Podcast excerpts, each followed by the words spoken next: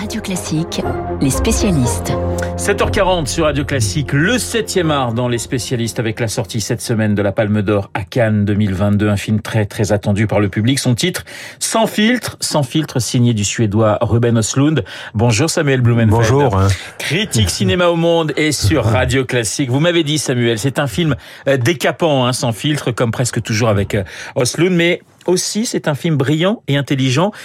Je crois que c'est d'abord le thème qui vous a séduit.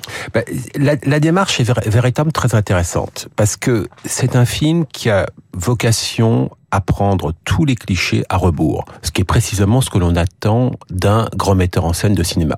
Donc l'histoire, elle est un peu, non pas simple, mais on va dire comment elle se raconte facilement. C'est l'histoire d'un couple de top modèles. Ouais qui se retrouve sur une croisière fréquentée par des hyper riches. D'ailleurs, le, le, le film a été en partie tourné sur l'ancien yacht de Jackie Onassis, de Jackie Kennedy, devenu, euh, devenu Onassis. Ce yacht est attaqué et victime d'une attaque terroriste, et donc une partie de ses passagers se retrouve sur une île déserte, contrainte de survivre. Et on parle de évidemment d'individus qui sont peu aguerris aux techniques de survie. Alors, comment est-ce que, comment ce film insolent, comment prend-il à rebours, en fait, différents clichés? Le premier cliché, c'est que nous avons affaire à un couple de top modèles.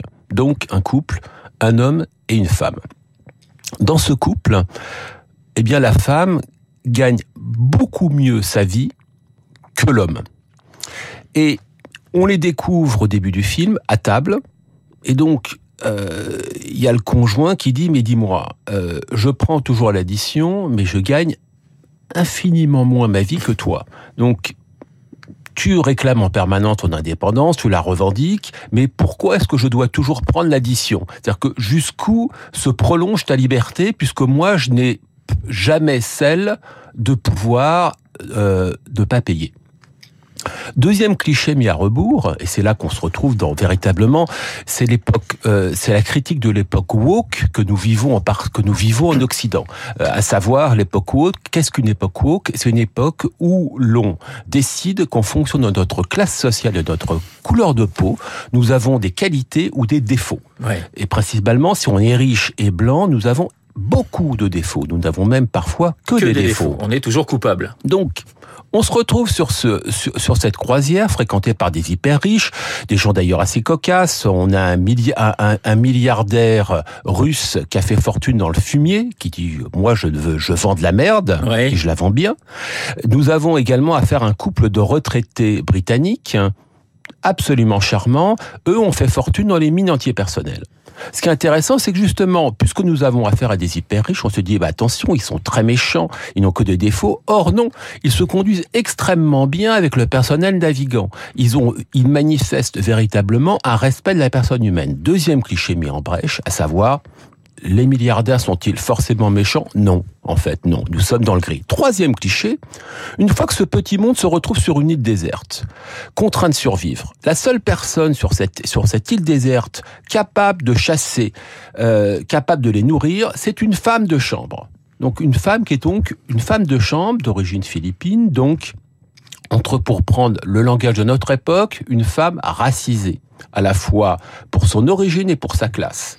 Et vu qu'elle détient le pouvoir de nourrir en fait tout ce microcosme, comment se conduit-elle? Comme le pire des patrons, avec les pires techniques de domination, pour demander à un des top modèles de coucher avec elle s'il veut avoir à manger. C'est l'île aux esclaves de Marivaux revue et corrigée en fait. C'est toujours la même histoire, c'est Ouais. absolument la logique marivaudienne, à savoir que la logique de classe peut parfaitement s'inverser en fonction des circonstances. Alors Samuel, je voudrais qu'on parle du réalisateur, le suédois Ruben Östlund, personnage très très singulier. Personnage absolument singulier. D'abord, il a une histoire, il a, il a une histoire très intéressante. Il est issu d'une île, d'une île en Suède, fréquentée par des luthériens. Donc, c'est véritablement un mode de vie sur cette île, un mode de vie très conservateur. Donc, et lui, dans cet endroit, a grandi dans une famille communiste. Donc en fait, ce qu'il ce qu'il qu'il raconte régulièrement, c'est que moi, ce que j'avais dans ma bibliothèque, c'était des livres de Lénine et de Marx, et qui m'apparaissaient incroyablement exotiques, très intéressants, parce qu'ils tranchaient tellement sur l'ambiance de cette île. Donc on va dire que c'est quelqu'un qui a grandi dans un milieu conservateur. Euh, on va dire dans un au sens dans, dans, un espace conservateur, mais chez lui c'était entre guillemets progressiste ou du moins ou du moins marxiste. Et en fait, qu'est-ce que tout cela lui a pris en fait? Ben, la dialectique. Je veux dire la dialectique entre on va dire entre un monde conservateur et un univers familial qui le contredit. Eh bien, c'est un metteur en scène qui a appris à penser en permanence, à être souple et à remettre en compte, en cause l'air du temps. Ça, c'est très important. Il est encore prof de cinéma à, à Göteborg.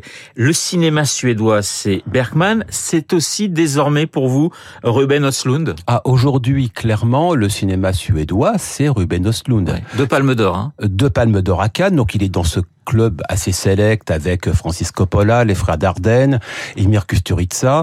Donc ce signe de reconnaissance internationale raconte aussi quelque chose de la qualité de son cinéma, parce qu'on a jamais de Palme d'Or par hasard. The Square, hein, Palme d'Or en, 2000. Et on se souvient aussi de Snow Therapy. C'est-à-dire, c'est toujours des films un peu dingues, un peu décapants, mais avec quelque chose derrière. Absolument, c'est tout. Il y a, il y a, il y a un goût pour la critique du monde contemporain.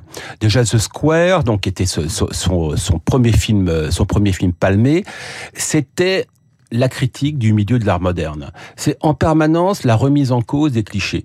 Il y a une chose très importante sur euh, sur Sans filtre. Le titre original de, de Sans filtre, c'est Triangle of Sadness, c'est-à-dire le triangle de la tristesse. Qu'est-ce que ça désigne? Ça désigne en fait la ride que l'on a entre les deux yeux. Or, en chirurgie esthétique, c'est la première ride que les chirurgiens corrigent. Or, ce qu'explique tout simplement Ruben Östlund, c'est que ce que nous cherchons à corriger est, un signe extérieur. Or, ce qui intéresse ce, ce cinéaste, ce sont nos signes intérieurs, c'est notre intériorité sans filtre de Ruben Oslund dans les salles depuis hier. Merci Samuel, Merci Samuel beaucoup. Blumenfeld, journaliste cinéma au Monde et à Radio Classique. Dans un instant, le journal imprévisible de Marc Bourreau. Hier, l'équipe de foot de l'Assemblée nationale jouait contre d'anciennes stars du ballon rond pour un match caritatif. 8-2 pour les footeux face à une équipe de députés privée de son aile gauche. Vous connaissez la polémique. Pas question de faire une passe pour les élus d'un NUPES à ceux du Rassemblement national, foot et politique avec Marc dans deux minutes.